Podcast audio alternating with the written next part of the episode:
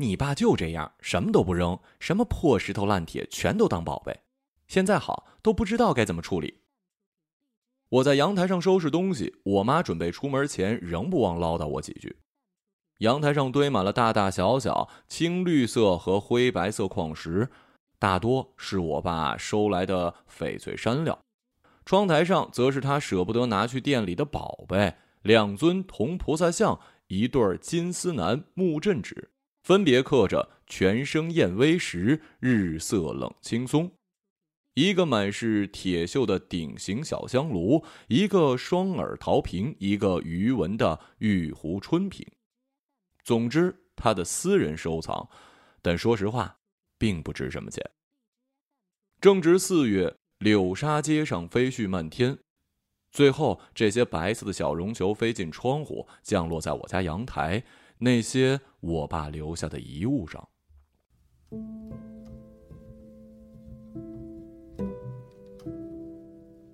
他们半是凝定，半是摇动的样子，像是跳舞的幽灵，小守护者。我乐意这么想。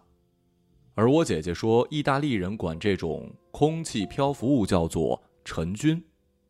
她从没去过意大利，但她从电影里了解了许多这类事儿。我对此将信将疑。一个人。不可能瞎到分不清楚柳絮和细菌。我爸去世近半年，妈妈开始渐渐试着故作轻松的提起他，比如买蜂蜜时，你爸就喜欢吃甜的，虽然满嘴牙都被虫蛀了。再比如，要是别人说起妈妈瘦了，瘦是瘦了，但是我老公总说呀，瘦死的骆驼比马大，显得我骨架更大。那语气会让人听到吓一跳，好像他每天还在跟他说话似的。在外人眼里，我们一家子好像差不多从阴影中走出来了。另一个好消息是我们决定搬家了。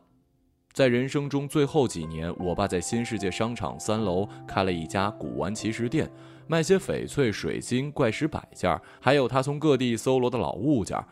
这栋三层楼曾是八十年代本市最时髦、最高级的商场，但这些年周围陆续建起了几栋高层，那些名字一个比一个气派：置业广场、银河百货、凤凰商厦。而这栋代表旧世界的新世界商场，则变成了商业区中的贫民窟，无人问津。只有那些记得这栋楼风光岁月的老家伙，出于怀旧的目的，偶尔来这里走一圈儿。这店铺在我老爸死后闲置了几个月，终于被低价转让了出去。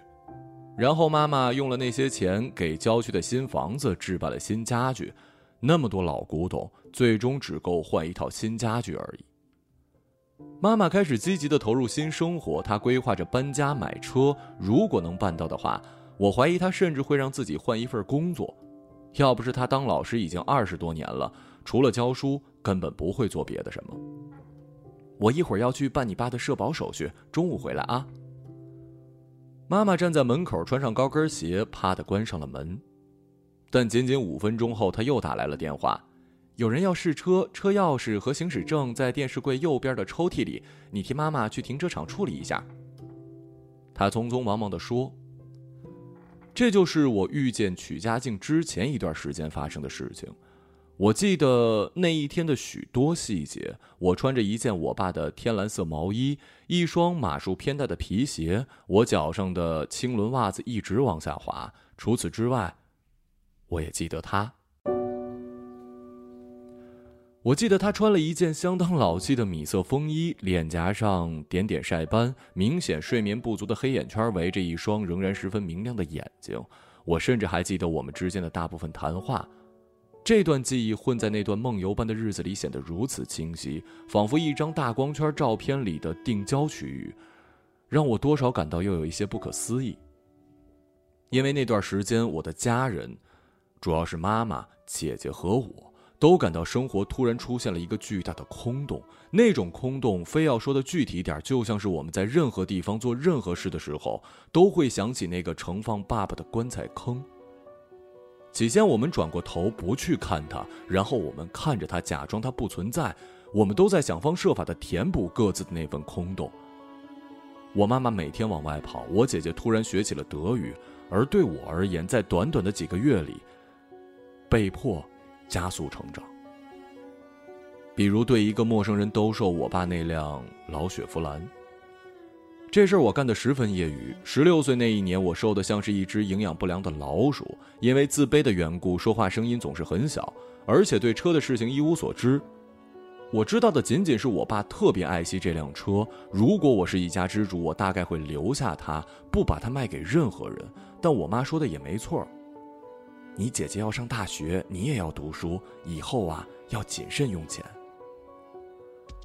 然而来看车的人显然比我们更加谨慎，大概因为选择买二手车的人生活都不富裕，或许每一件物品对他们来说都不容易，所以这些人早已在艰难时学会了精打细算，确定每一分钱都必须花得物超所值。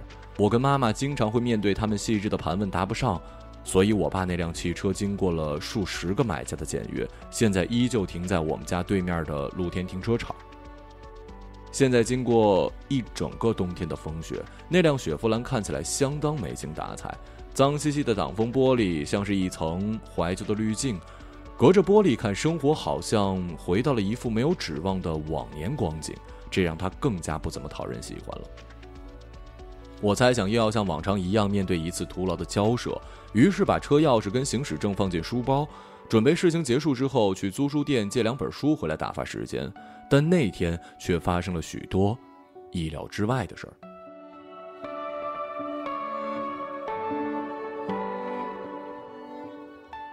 先是两个社会青年，那时候任何一座城市都会有这样的社会闲散人等，他们穿红着绿，一看就知道没什么固定工作，整日混迹于小酒吧、游戏厅、台球室。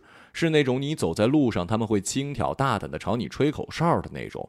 我妈妈称之为混混的青年人来试车。那个时候我还挺怕这种人的，因为无法理解他们。他们总是以作恶为乐。有一次我在学校门口还被他们这样的人敲诈过身上的零钱。遇到这么两个人来试车，我心生警惕。我猜我当时看起来应该相当紧张。我起初骗他们说车没油了，只能看外观。他们中的一个说油表显示有油啊。他们中的另一个则走过来抓住我的胳膊，几乎威胁我把钥匙给他。在我看来，他们的行为情同抢劫，所以我没给。虽然我很怕，但是我知道车钥匙不等同于零钱。于是我们就此僵持。我偷偷朝露天停车场靠街道的一侧望，街对面是一排商店。有三两个步履匆匆的行人，一个穿着米色风衣的女人似乎百般无聊，正看向这边。我估摸着，如果我呼救的话，声音是否能传到商店那边？是否会有好心人愿意多管闲事儿？这时，他抬手越过我的脑袋，拉开我的书包，并把里面的行驶证拿了出来。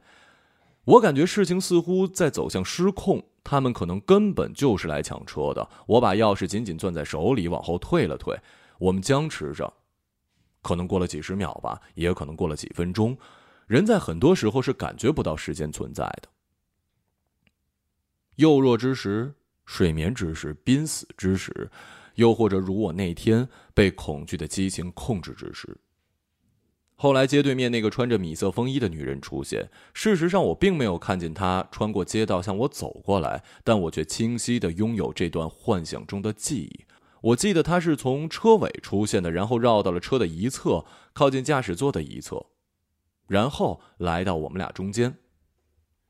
抱歉，这是我们家的车。他说着，并望向我。我看到那是一张并不年轻的脸，约莫四十多岁，因为不曾化妆，能够看到白皙皮肤上布满晒斑，眼睛一圈的细纹尤其明显，使得那双深陷的眼窝中的大眼睛有一丝悲哀的感觉。他抬起头，看了一眼坐在驾驶座上那个年轻人，声音虽然柔和，但不卑不亢。现在我们不打算卖了。车上的两个人商量片刻，总算从车上下来了。有个朋友说要买，他在来的路上。女人看了一眼手表，走到我旁边，左手搭在我肩上，大概十分钟吧。我能感受到他手上的分量，从我的肩上移至后颈。我感受到他温热的指腹，有节奏的抬起又放下，一下、两下又一下。说来不可思议，他三言两语就打发了那两个人，甚至在他们出言不逊时，依旧保持着礼貌。人嘛，总会遇上一些意外的。他说。他们中的一个表示不满，抱怨着让他们白跑一趟；另一个则显得不耐烦的样子，拉着矮子走了。现在露天停车场就剩下了我跟这个陌生女人。他移开放在我后脖子上的手，这意味着我们的临时同盟关系结束。现在我又是一个人，我得说点什么。想了想，嗯，谢谢。嗯，你不用谢我。他看着我，又看着我爸的车。你是自己来卖车？你刚才怎么知道？一个小女孩处理这种事情不安全的。我刚才在对面都看到了。他指了指街对面，然后转过头，皱着眉看着那辆雪佛兰。他看着那辆车的表情，像是在看一个灾难现场。多少钱啊？什么？这辆车？十万，最低十万。十万。他点点头，绕着车走了半圈。我听到他自言自语的说了一句：“也许我能把它买下来。”接下来一段时间，我们都没说话，就看着那辆车，想着各自的心事。然后他抬手系上了上衣的纽扣。等到系好之后，他对我说：“我要把它买下来。”起初我以为能在几分钟之内就决定买车这样的大事，他一定非常有钱。但在接下来的银行里，我看见他从包里翻出几张定期存折，每张存折里大概都有一两万。他把那些存折，嗯，大多还未到期，全部取了出来，最后又在自动提款机里取了几千。总之，他忙活了半天，才终于凑满了十万。这时我又不觉得他十分有钱了。我什么时候能把车开走啊？嗯，什么时候都行，车是你的，不过你得先去车管所办了过户手续。我们从银行出来，沿着沙柳街往停车场走，漫天飞舞的柳絮就像下雪。此时此刻，车钥匙还在我手里，但很快就要移交给另一个人了。走路的时候，我感受着那枚铁片的形状跟温度。你以为你能拥有一件事物，但它会突然挣脱你往别处去。那就是我走路时所想的事儿。我们总在事物快消失的时候才感觉到它的存在。我们坐到车里，他坐在驾驶座，我坐在了副驾驶。他把那遗落的现金放进我的书包里时，我看见他黄金戒指戴在左小指上，而不是像我印象中一般中年女人那样戴在无名指。我递给他车钥匙，打开书包，找出行驶证、我爸的身份证还有死亡证明。抬头的时候，我看到他悬停在空中的手突然往回一收。别介意，之前这车是我爸的，他突发心脏病死了。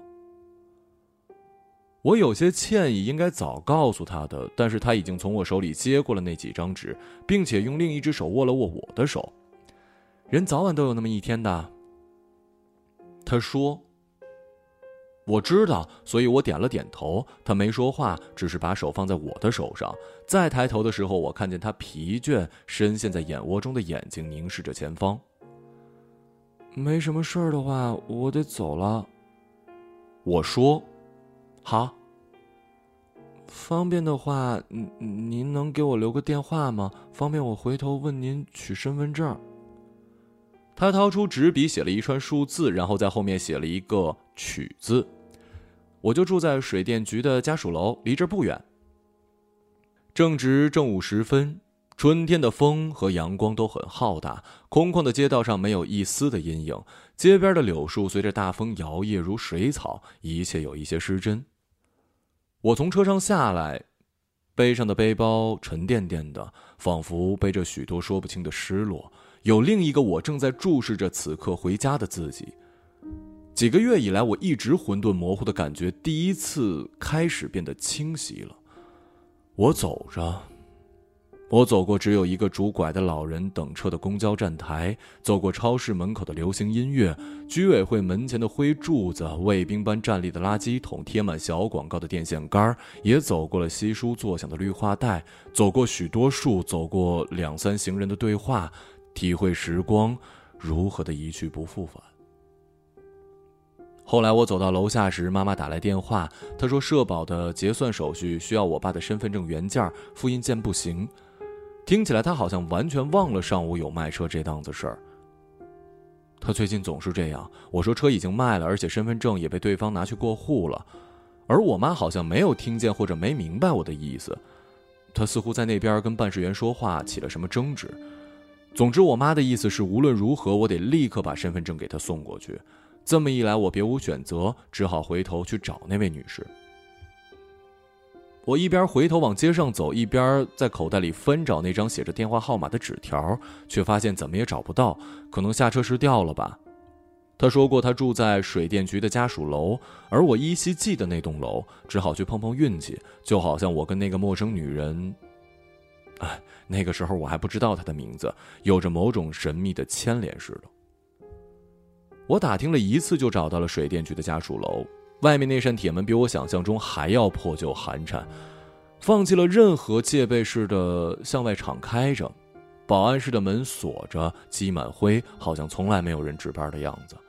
四面是几栋灰色的老楼，围出方方正正的院子。那辆车就停在了院子的东南角，一棵干枯的老柳树前。车停靠的那栋楼是三单元，单元号用红油漆刷在了门缘。我推开那扇木头门。楼道里墙壁斑驳发黑，像溃烂开的伤口，反而是墙上的小广告，反光照亮了楼里的空间。我走进去，发现了一楼的房间开成了一间小卖部。我问那位看店的老太太知不知道一位姓曲的阿姨，看她一脸茫然，我只好形容了一下她的样子。老太太似乎有点耳背，说话的声音很大。她说知道，刚刚还买了东西。就住这楼上，三楼，三楼。就这样，我站在他们家门外，隔着门，我能听到里面有人说话。我轻轻敲了门，但是没人回应。于是我再次敲门，并加重了手上的力道。这次门开了，开门的是一个跟我年纪相仿的女孩，神情却老成持重。你找谁？曲阿姨住这儿吗？妈。有人找。女孩弯下腰，打开门，把我让进去。我站在了门口那块地毯，正对面是一面穿衣镜，在门跟镜子之间是白瓷砖、空墙面、鞋柜一把放着购物袋跟几件脏衣服的木头椅子。女儿端着一杯水，看我还站在那儿，招呼我坐下。于是我就这么走进了她家，坐在沙发。茶几上摆着烟灰缸、打火机、眼镜盒、两个水杯，还有一块磨损的很旧的男士手表。指针早就不走了。我看着那块表，想起我们家也有一只款式相同的，一个奇怪的念头突然闪过我的大脑。这时，他从卧室里出来，是你啊。他压抑着自己的吃惊，我把你电话弄丢了，但我妈妈这会儿急着用身份证，我用完很快给您送回来。啊啊！行，你先坐一下啊。他坐下又起身，似乎没有头绪。这时转头看到他的女儿，琪琪，快出门啊！你要迟到了，还早着呢。他女儿并不打算走。这时我表示拿了东西就走。他并没有去找身份证，而是拿起水壶给我倒了一杯水，并坚持让女儿立刻出门。他的女儿似乎不大情愿，但还是穿上外套走了出去。关上门，坐回来。有一会儿，我们都没说话，只是听着楼道里的脚步声渐渐远去。我们应该谈一谈。他坐在我的对面，身体向前倾，这样一来，我就不得不看着他的眼睛，那双时而暗淡无光，时而突然明亮的眼睛。这么说吧，其实我跟你爸爸很熟。哦，是是是吗？对于这么严肃的开场白，我有一点不知所措。我叫曲家静，我想知道你爸爸提过这个名字吗？曲家静，我当然知道，不过是我妈提起的。在他们吵架的时候，有一回我妈指责我爸爸说他忘不了他的初恋情人叫什么来着？对，就是这个名字，曲家静。但我记得我爸爸当时什么都没说，所以我现在是不是应当打个招呼，说点什么，比如“久仰大名”之类的？你爸爸经常跟我说起你跟你姐姐，我看过你们的照片，也在街上见过你们，所以今天我一眼就认出你来了。最近你好像瘦了很多呀？呃，有一点吧。本来我没打算说的，但既然你来这儿了，也许你已经注意到了，这个屋里有一些你爸爸的东西，都是一些小东西，他落这儿的袜子、手表、打火机什么的。他环视了一下房子，眼神渐渐空洞，好像每吐出一个词都抢夺走他身体里的一些力量。你是说，之前一段时间他经常来我这儿？我前几年离婚了，独自带着女儿在这生活。我不确定你能不能理解这件事儿，你还小，但我在你这么大的时候已经认识你爸了。那时候我们都才十六七岁，一天到晚都在聊未来，时间真快啊！一眨眼，各自的孩子都这么大了。他低下头，露出了小女孩才有的那种微笑。你可能觉得我跟你说的莫名其妙，如果不是因为……我不知道，他不大说以前的事儿。是吗？他低不可闻的叹了一声，然后问我要不要喝点什么。我说我妈还等着我呢。他说的事情让我有一些无措跟不安。我说我没有想到事情是这样的，我猜一切秘密的存在都是有一些背叛的意味，所以当时我可能还有一点愤怒。我把书包打开，把十万块取出来放在茶几，故作平静的，并且说我需要重新考虑一下卖车的事儿。我说我妈妈可能不愿意这样处理这辆车。等一会儿，就一小会儿。他扶住我的手，起身从冰箱里拿了一块果汁儿，递给我，坚持以成年人的方式跟我交谈。其实我在今天之前也没想买车，但我想这多少算他的遗物。可能还是最重要的。然后我发觉，我只能通过这种方式怀念他了。我说不出话，因为他说的正是我想做却没能做到的。总之，我无法控制想跟你说点什么的冲动。就只是说说他，说什么都行。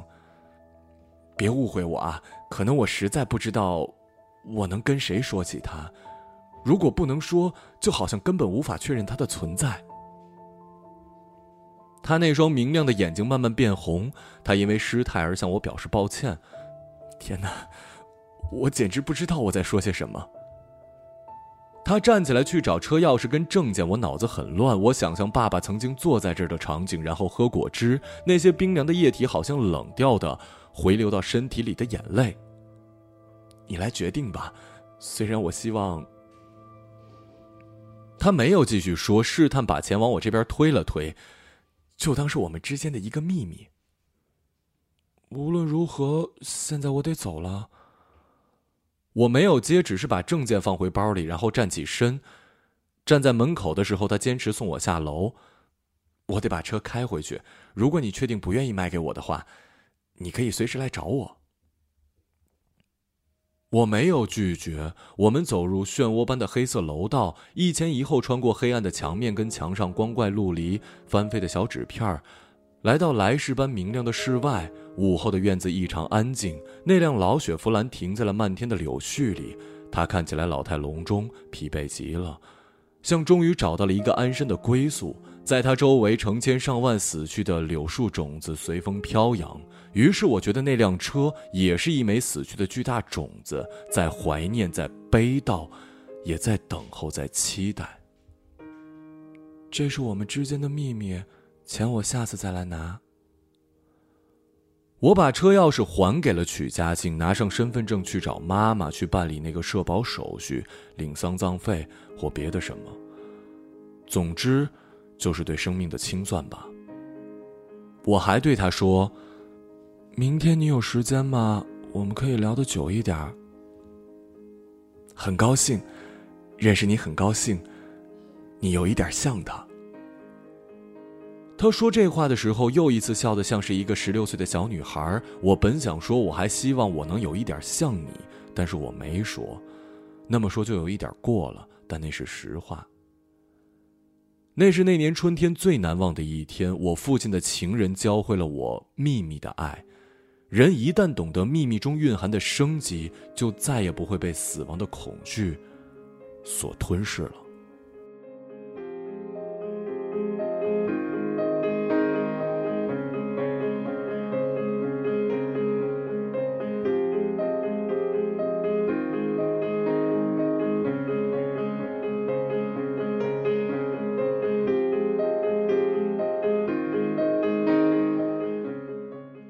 个朗读者，马晓成。